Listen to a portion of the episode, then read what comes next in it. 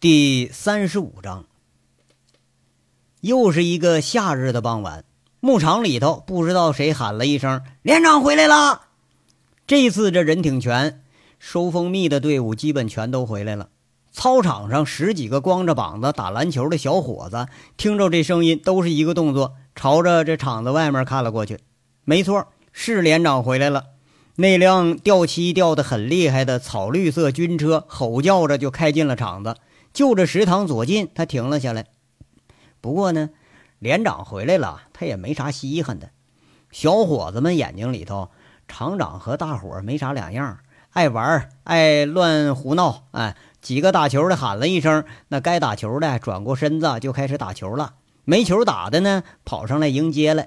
那车上看样林林总总的，是拉着菜和粮油，那不少东西。砰的一声，一关车门。杨伟是一脸的黝黑，扯着嗓子喊着：“卸货，卸货！来，来几个人！”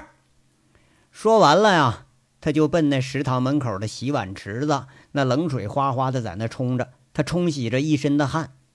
七八个吃饭的操场上的跑过来，七手八脚的把这面袋子、大米、油和菜往食堂里头搬。七婶是忙活着找地方，端着一碗面汤的这个七叔看着杨伟，随口问一句。杨娃呀，蜂蜜都出来了。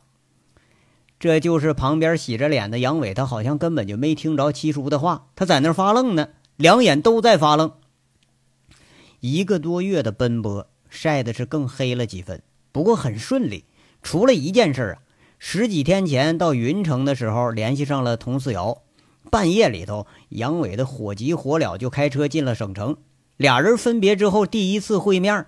一身警服飒爽的佟思瑶，像制服诱惑一样，那聊得杨伟心里直痒痒，却没想到一个嘴儿亲了半边，佟思瑶电话就响了。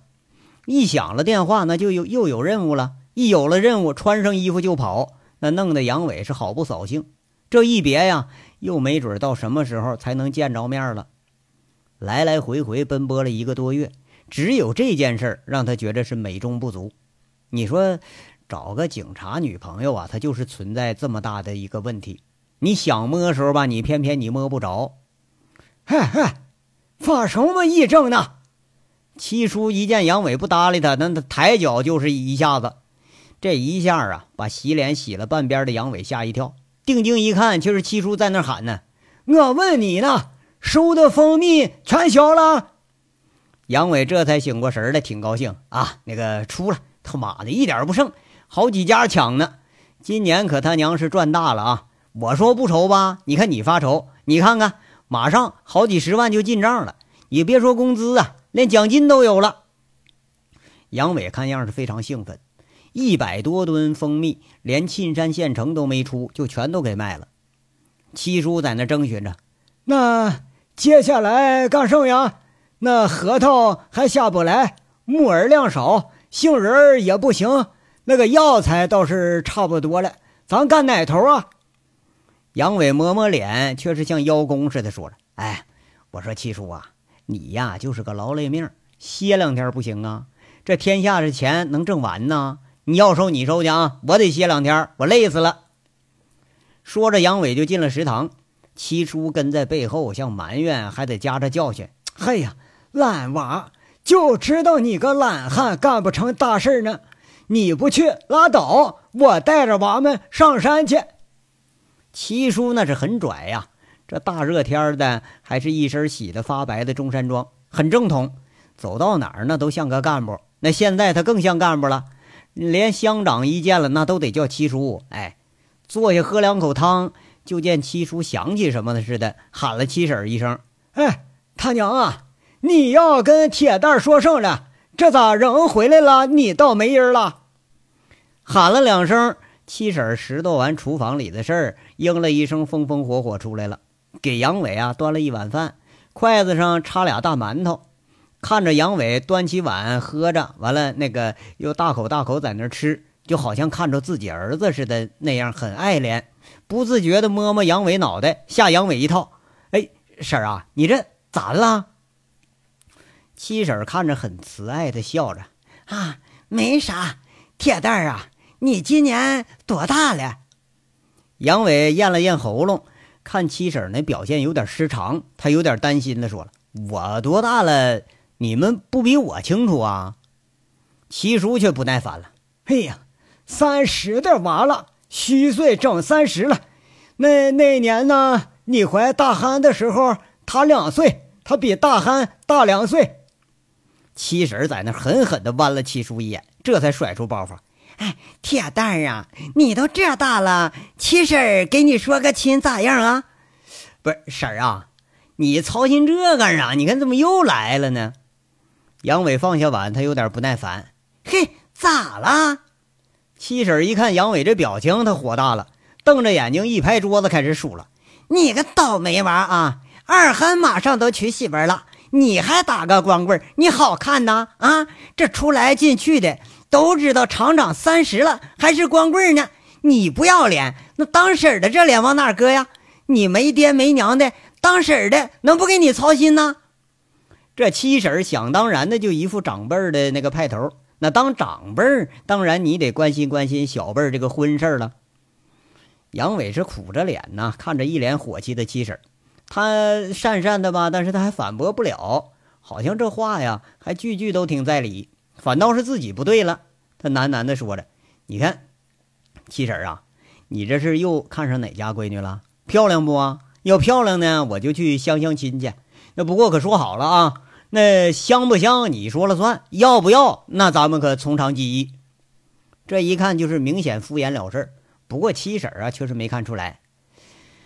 哎呀，你说你长得黑不出溜的，比大汉强不了多少，你还挑媳妇呢？”七婶啊，有点不屑了。几个进门的大小伙子一听这七婶又训厂长呢，都在那呵呵笑。这事儿啊，经常发生，而且发生的起由也都差不多，就因为媳妇的事儿。七婶不但是训杨伟，厂子里头这半大小伙子都被那个七婶给相过亲。哎，而且谁要说看不上七婶给相的那姑娘，铁定会被这七婶给臭骂一顿。而七婶看上那个姑娘啊，多数就跟她自己那个体型差不多，所以就这事儿啊，经常的就黄了。啊，那个七七婶，你你说你说吧，不不挑不挑啊。杨伟在这吃着，说的还挺不在意。反正啊，七婶她说了也不成，是吧？啊，这差不多，婶儿给你找的，你肯定能看上。七婶很八卦，凑上来小声说：“铁蛋儿啊。”我看经常来咱厂子里那姑娘，肯定对你有意思。上次送了一堆篮球、足球，还有象棋，那场上铁杠子一大堆。上上次还给我送了一丈花布呢。上上上次给你七叔带了几桶烟丝儿，哎呀，香喷喷。我看出来了，他都想嫁咱牧场来。哎呀，嘿 嘿那还用你看呐？我早看出来了。杨伟嘿嘿笑着。七婶明显说的是周玉慧，那周玉慧上月不来四次吗？每次都找借口给七叔七婶送点东西，跟这个陆文清也打得火热。而且呀，这个小恩小惠还真就收买了一群大小伙子。不过杨伟倒不觉着说真像七婶说那样，那周玉慧应该自己呃跟自己是属于有缘没分啊。估计呀，就是想靠着自己在凤城的那那些底子，把生意往大里头扩展。这也是杨伟最看不上周玉慧的地方。耶，这可不对了啊！姑娘跟我可能说到一块了，帮我做饭一把好手啊，洗碗摘菜多勤快呀！给你当媳妇儿正好，我跟她说说，我看这事儿啊能成。那七婶高兴呢，就像捡了个大金元宝似的。甚至比二憨相亲成功了，他还高兴呢。杨伟在那端着碗笑着就说了：“嘿嘿嘿，哎呀，婶儿啊，你是还没搞清楚啊？你要说呃，你要说亲的人呐，那在凤城那也是个小富婆，知道吧？他手里那个钱买咱们好几个牧场都没问题。人家愿意嫁这儿来，你快省省吧啊！他呀，就是想让我去凤城去给帮忙去，我才不去呢。”杨伟当然是不愿意再回凤城跟周玉慧搅到一块儿去。七婶一听，愣了半天，一拍大腿：“耶，你个傻娃！错了错了啊，不是你说那个，你说那个周玉慧，我知道她不行，长得像个小鸡崽似的，瘦的啊，那个嗯，连个麻袋都扛不动，那她哪能行啊？哎，对对对对，你看七婶说的对啊。杨伟在这附和着，这下七婶更高兴了，更八卦了，凑上前来，挺神秘说了：“我说的是那个小景，那司机，哎，你看那身子骨，比婶还瓷实。将来下地要干活，上山种树，厂子里放羊，那都得是把好手。娶回来，那给你生上个娃，那也得结实的很。”七婶纠正了杨伟的话，一看杨伟瞪眼睛，又补充了。你别挑人家啊，人家能不能看上你还另说呢。不过有婶儿在，你放心啊，一准儿给你说成这个大媒。一看呢，这原来是真是看岔了。哎，杨伟以为是周玉慧呢，而七婶说了话，这才听明白，那是看上景瑞霞了。这噗呲一声，杨伟被吓得一口汤全都喷地上了。七婶一看杨伟这表情。没整明白这到底代表点啥呀？反倒是兴致更大了。嘿嘿，你看你紧张个啥嘛？你咋跟那个二憨一个德行啊？听那姑娘你就吃惊。别怕啊，你不敢说，婶儿给你说，他过两天准来。婶儿给你把话给挑明了，我还就不相信了。咱这么壮实个小伙，他能看不上啊？杨伟瞪着大眼睛，这饭吃了半截儿，他却是不敢再跟七婶搭腔了。等着七婶再拉着表态，杨伟急了，放下碗是转身就跑。七婶也急了，哎嗨，没说完呢，你跑啥呀？啊，那啥，我我上茅房。杨伟说这话，那早都不见人影了。哎呀，你看这娃哈，都结一回婚了，咋还害臊呢？七婶笑着这么一说，引得一干小伙子全都哈哈大笑。七叔实在是看不下眼了，劝一句：“哎呀。”我说他娘啊，你都别瞎操心了啊！铁蛋儿能干这么大个事儿，那心里能没谱啊？你看你干的省事儿啊，天天说媒就没说成过一家，却没想到啊，这话一下子打击了七婶的自信心了。三步两步走到七叔跟前一把揪着后脖领子，一推，差点把七叔给推的摔一跤，瞪眼就骂了：“洗碗去！”娃的终身大事你不操心，光知道自己打扮的那是光光滑滑的，咋了？又想上谁家串门去呢？那七叔他当然是惹不起七婶儿，那被七婶儿给拎着，老老实实进厨房刷碗去了。食堂里头剩下这一群大小伙子是再也按耐不住，是张着嘴开始哈哈大笑。这饭呢吃了个半饱，就被七婶吓跑的杨伟同志。这正寻思着上哪儿再找点吃的去啊？等转悠到自己宿舍楼下，就听见陆文清远远的喊着厂长在那打招呼，这才转过身来跑着迎上来了。一年多的牧场生活，文清啊浑然不再像那城市里的女孩。现在这大夏天呢，那还穿着长裤，哎，还有衬衫，留着个乌黑的大辫子。只是在进城或者说办公事的时候，才穿上其他的时髦打扮，那很清丽的一个姑娘。现在偶尔一看，没准儿还有人当是哪家村姑呢。不过这村姑一来就是老师，在厂子里威信也是相当不低。杨伟小跑着上来，迎着就问：“那个文清，怎么了？”林姐一直找你，不知道是什么事儿，您这手机都不开呀。陆文清说完一句，脸上想笑，但是却被什么给卡住了。啊，那不不是不开，没地儿充电呢。我有事儿了，一般都用固定电话。咱们这地方又没信号，我经常忘带。杨伟讪讪的笑了笑。现在呀，刚换了个手机，那号只有佟思瑶和虎子知道。老手机还躺在行李箱里呢，那根本就没来得及用啊。林姐好像有急事儿。两天打三次电话了，您都不在，我也联系不上。他说您要回来，务必给他回个电话。陆文清一边说一边笑了笑。啊，那那行，那我一会儿就给他打。哎，那个文清啊，那投资申请报告咋样了？杨伟随随口就问一句。差不多了，周姐给改了改，我给林姐传过去了。什么什么什么周姐？又周玉慧啊？啊，是啊，您别生气啊，厂长。周姐是海外留学回来的，这东西在她手里就跟玩儿一样，不像我做的那么吃力。而且呀，经营和投资这一块，他写的比原稿要好多了。陆文清给解释一句：“哎呀，这周玉慧怎么把脑袋削的这么尖？她往哪儿都钻呢？”杨伟轻声说一句：“什么啊？没什么，没什么，就就这样吧，干脆吧。我现在我就打电话吧。”话说这电话呀，就是在厂部的办公室里。不过这地方除了陆文清，他基本没人来。陆文清领着杨伟进了厂部，自己却轻轻地掩上了门。不到三分钟，杨伟就冲出来了，看着陆文清，这才发现啊，陆文清今天眼神有点不对，说话很客气，而且是一直用“您您”的。哎，看了一眼，杨伟急色地说着：“那个林姐说邮箱里头有发的东西，让我看看再打电话。这事儿你你知道吧？”我打印出来了，就放在您那办公桌抽屉里呢。陆文清好像有什么话没说完，那什么东西啊？几份报道和资料，您一看就知道了。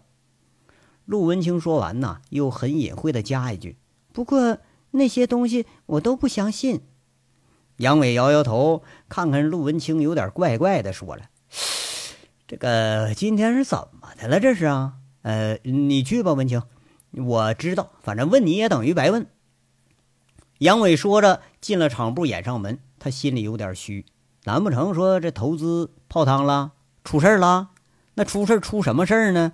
刚才林姐电话里那口气可是很严肃，弄得这人呐心里是七上八下。厂长的座位是好长时间没坐了，抽屉一拉，厚厚的一摞资料放在正中，这第一眼就把杨伟给看懵了。那是一个触目惊心的大标题：“流氓警花和黑道悍匪的幸福生活。”哎，这家好有冲击力的名字呀！几个关键词都抓住了人的眼球，连杨伟都情不自禁啊，就引起了好奇心。不过这个标题呀，并不让杨伟吃惊，吃惊的是标题下面配的那个照片居然是一个高个的男子，他肩膀上靠着一位风姿绰约的女人。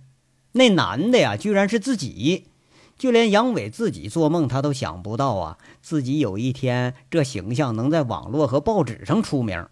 女的呢，却是佟思瑶，那是俩人从相府酒楼走出来的照片。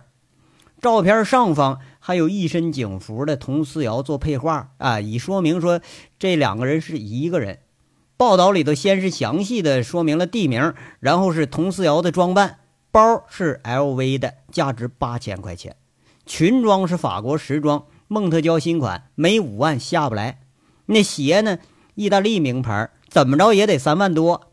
脖子里那个项链啊，是南非原钻，价格是好几十万。这个假的，杨伟起码知道这事儿是假的。那块水晶里头是铁砂，这东西杨伟知道的最清楚。这报道里啊。依据这个事实做出推断，说这个警察为什么会穿戴着这么贵重的衣服和饰品？为什么会出入如此高档的酒店？他这收入有多少呢？而答案顺理成章地引到了旁边男人身上。据调查，此人是凤城名噪一时的涉黑人员，曾经有过前科，属于刑满释放人员，与锦绣涉黑案。煤矿械斗案件，凤城曾经名噪一时的高利贷及赌博案件都有牵扯，在凤城那是恶名赫赫的黑道魁首，绰号叫恶棍。而恶棍与女警正是相识于凤城，恶棍声名鹊起的时间正是女警在凤城挂职的时间。看到这儿啊，连杨伟都相信这恶棍绝对跟这女警察他关系不干不净。那有关系吧？他确实有关系。不过和报道里扯出这关系，他一点也不沾边啊！哎，你说他妈坏了坏了啊！这他妈是谁整事儿呢？这不恶心人呢吗？杨伟粗粗的翻了翻，却是大同小异，不同的就是照片而已啊！居然还有佟思瑶在车站送自己的照片，照片清晰度很高，杨伟甚至能看到那佟思瑶在笑。更倒霉的是啊，有一张照片是在半道上拍的。却是自己抱着佟思瑶往车后座上扔。那这张虽然不太清楚，但是配着其他的照片，能看得清车号和人的装束。那一看就是同一时间段拍的呀。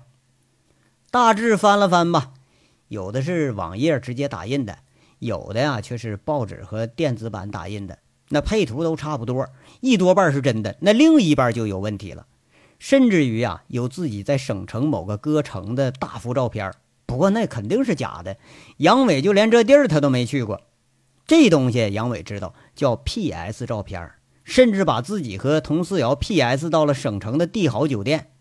那个酒店杨伟是记忆犹新，曾经和季美凤去过，偷偷去的，但现在却是和佟思瑶的照片是站在那儿了。粗粗这么一翻，杨伟是越翻心越凉啊。锦绣前后发生几次斗殴事件，自己成主谋了。要说这事儿吧，倒也不假。不过恶心的是啊，杨伟这保安的身份也给挖出来了，被别人给安了一个组织卖淫和胁迫卖淫的罪名。某一个文章里头居然还引用了若干小姐对自己的控诉啊，那说的是哎有有实有据，还真像那么回事儿。那小姐叫什么名呢？人家文中特别指出了，本文受害人均使用化名，那这是媒体一贯的手段，就像自己要造谣似的。那说的越隐晦，越让人有猜测的余地。而这报道的角度啊，它很有针对性。男人虽然说十有八九都买过淫吧，但是对于组织卖淫的人，那给大家提供方便的人，那都会变得很变态的愤恨。把这杨伟推到这么一个角度，马上就要成千夫所指了。高玉胜被查实的几起高利贷、地下赌场案件，自己成了报道中的脱网人员，很隐晦地指出与赌场、地下钱庄以及收高利贷人员有密切的联系。据小道消息透露，凤城名门装饰老板欠下的高利贷，呃，有一百多万。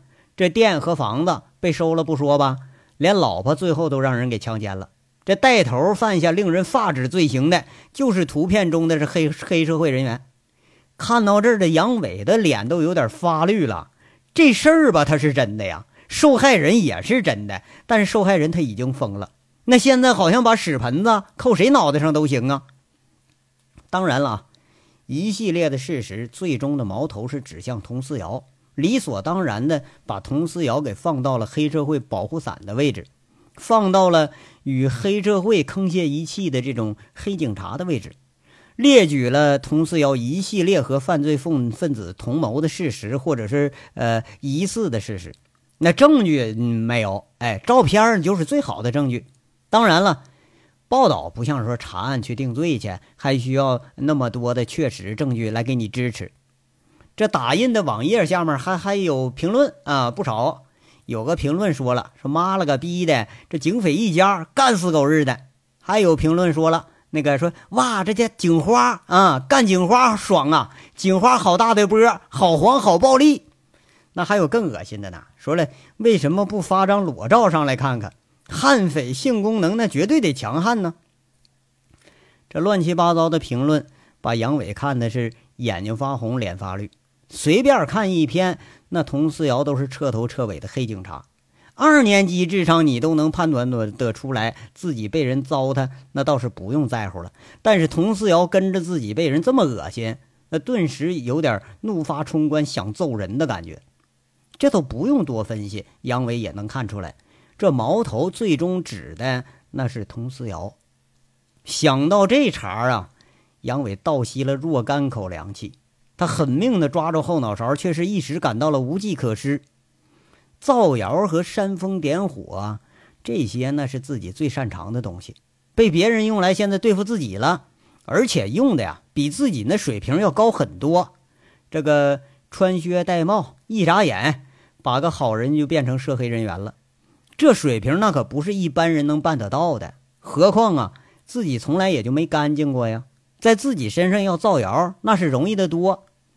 这些报道啊，提到了这些都上不了桌面的黑事儿，那多数都是杨伟知道的，真真假假掺和到一起，粗粗往下一看，连自己都分不清那哪儿是哪儿了。他妈的，坏了啊！这回坏了！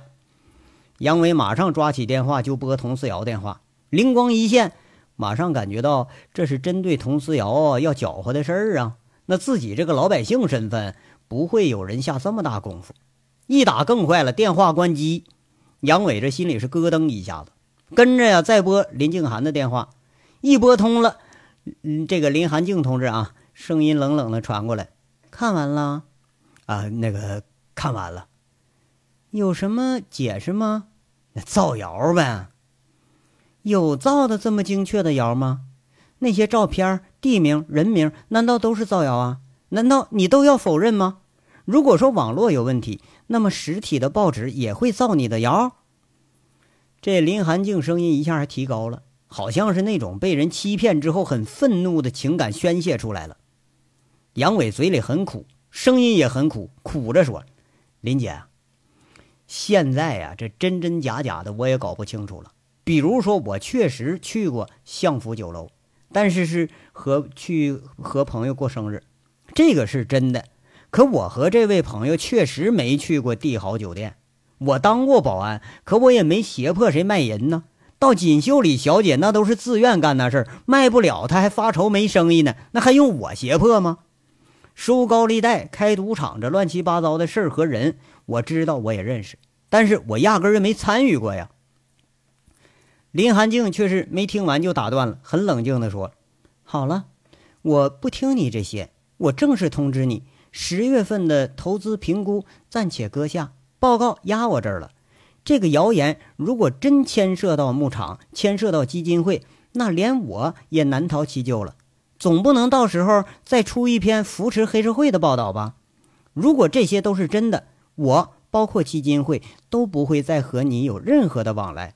如果这些还是谣言，如果你还尊重我，尊重这个扶贫基金会的话，那就去澄清一下，澄清到我满意为止。否则，不要说投资。我们连朋友都没得做了，林姐，你我认杨伟一听他是更犯苦了。这东西你能澄清得了吗？就这样吧，小卜的事儿我帮到底，但你的事儿我无能为力了，你好自为之吧。林寒静有点生气，把电话给挂了。杨伟还要解释，却听到砰的一声挂了电话，吓了杨伟一跳。再听已经是忙音了，再一拨佟思瑶电话。电话依然是关机，再拨林国庆的电话通了，他通了三次，但是都是没有人接听。杨伟一下子就懵了，懵的呀，他头晕眼花，茫然失措，就好像看着山崩海啸要吞没自己，而自己只能傻傻的等死一般。糊里糊涂想了半天，他是无计可施之下，抱着一堆东西就要回宿舍。一拉开厂办的门口，却见着这陆文清还站在门口呢。还是一副诧异的目光盯着自己，没等杨伟开口，陆文清却抢先开口了。一开口，又给了杨伟一个偌大的意外。这章到这儿就说完了，下章稍后接着说。感谢大家的收听。